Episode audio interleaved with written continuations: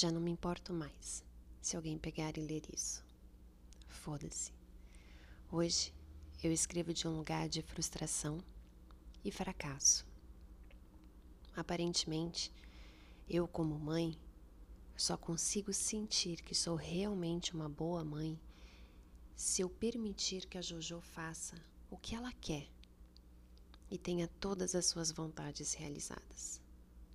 Como, por exemplo, arrancar o meu travesseiro às 5 da manhã, usar apenas a sua caneta roxa, que eu nunca sei onde está essa caneta. Escolher entre cinco tipos de coisa para o café da manhã e simplesmente não comer nenhuma delas. Eu me pergunto se fui uma criança com vontades difíceis de satisfazer, porque sinceramente não é possível que eu não consiga fazer o papel mais importante da minha vida com leveza. Maternar tem sido um fardo e às vezes me leva à sensação de arrependimento. Ao mesmo tempo em que eu amo ser mãe, só que o que eu faço nunca é o suficiente. Talvez a tática da mãe permissiva e sarcástica, eu sei, péssima ideia, seja a melhor opção. Não são nem sete da manhã. São exatas seis e cinquenta e duas. Eu já chorei duas vezes e nesse momento eu seguro o meu choro. Eu que sempre acordei de bom humor, passei a ter algumas crises de ansiedade com uma hora tão importante do dia. Meu Deus, como que eu posso mudar isso? Eu sei, não existe culpado. Eu sou a única responsável por essas coisas. Afinal, eu sou a adulta. Será que parir a minha filha, a minha segunda filha, seria a minha única solução para que tudo isso se resolva? Meu Deus, e se eu não souber ser mãe de duas? O que que eu faço?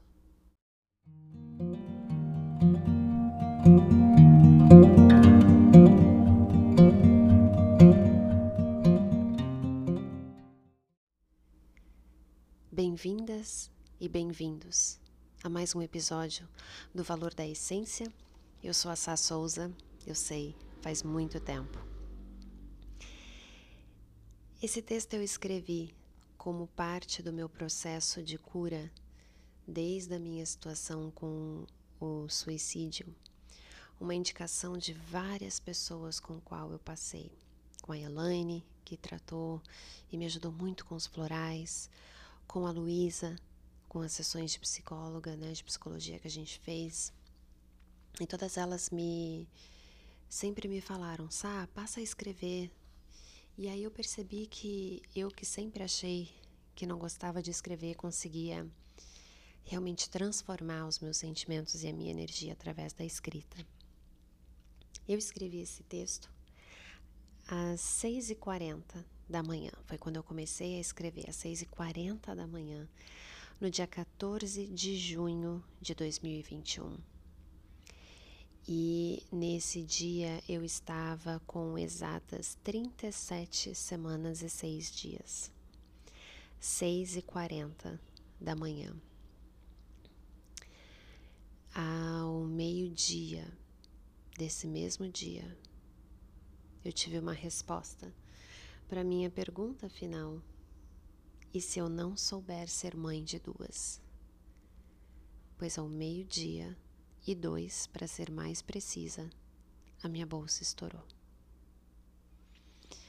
Eu ainda tive tempo de tomar um banho, eu ainda tive tempo de comer, de dar uma meditada, de ter o acolhimento da minha sogra, do meu marido, dele chegar em casa, levar a Jojo para a escola, de ligar para a parteira, avisar a ginecologista, esperar a parteira chegar vinda lá do recreio até Ipanema para que todos pudéssemos ir juntos para o hospital.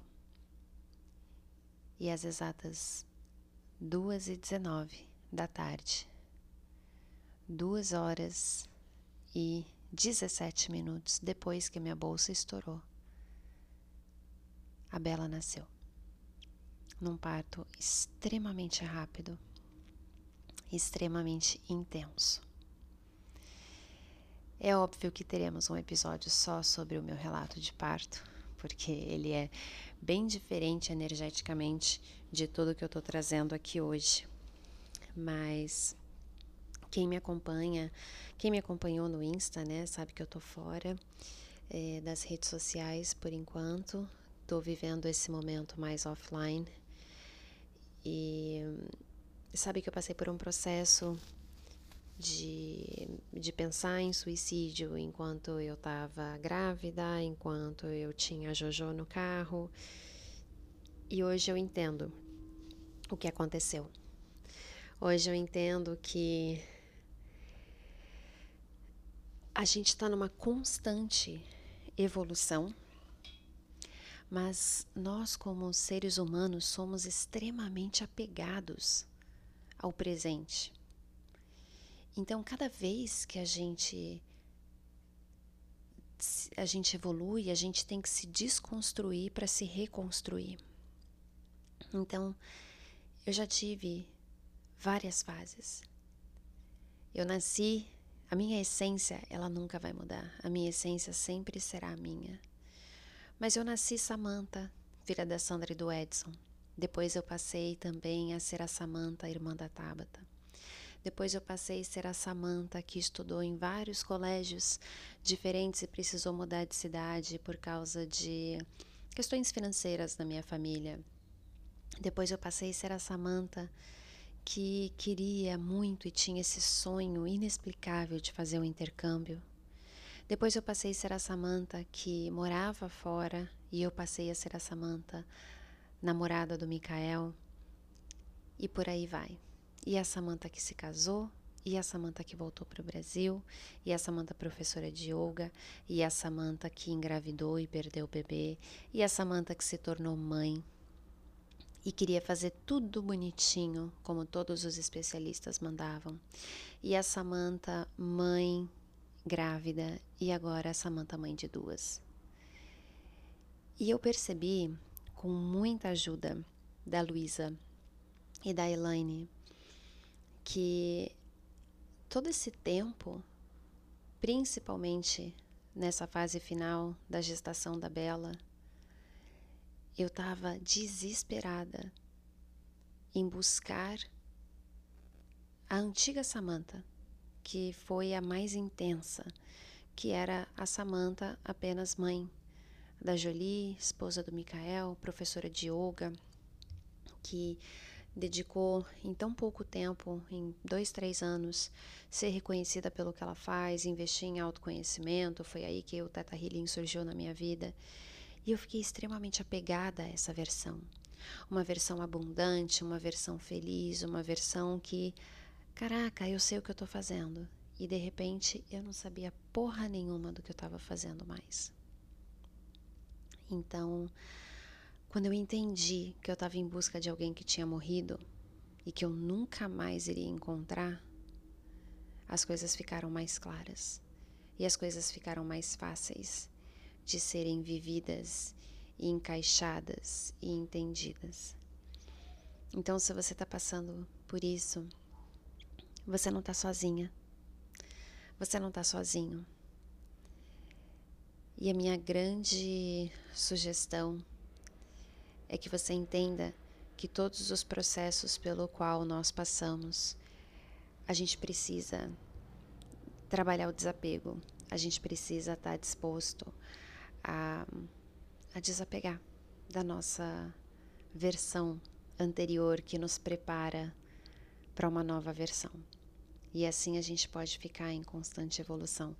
Porque uma coisa é certa: a minha versão Samantha solteira, por exemplo, ou a minha versão Samantha não mãe, que nunca nem tinha engravidado, ela não daria conta de todos os processos e todas as buchas que eu passei a viver de agora para o meu crescimento. Então, espero que esse áudio faça sentido para você. Quero também dizer que estou aqui, estou de volta porém eu estou de volta sem nenhum tipo de cobrança. Eu antigamente postava áudios semanalmente, toda segunda-feira, e agora os áudios vão sair quando eu sentir, quando eu tiver algo para falar.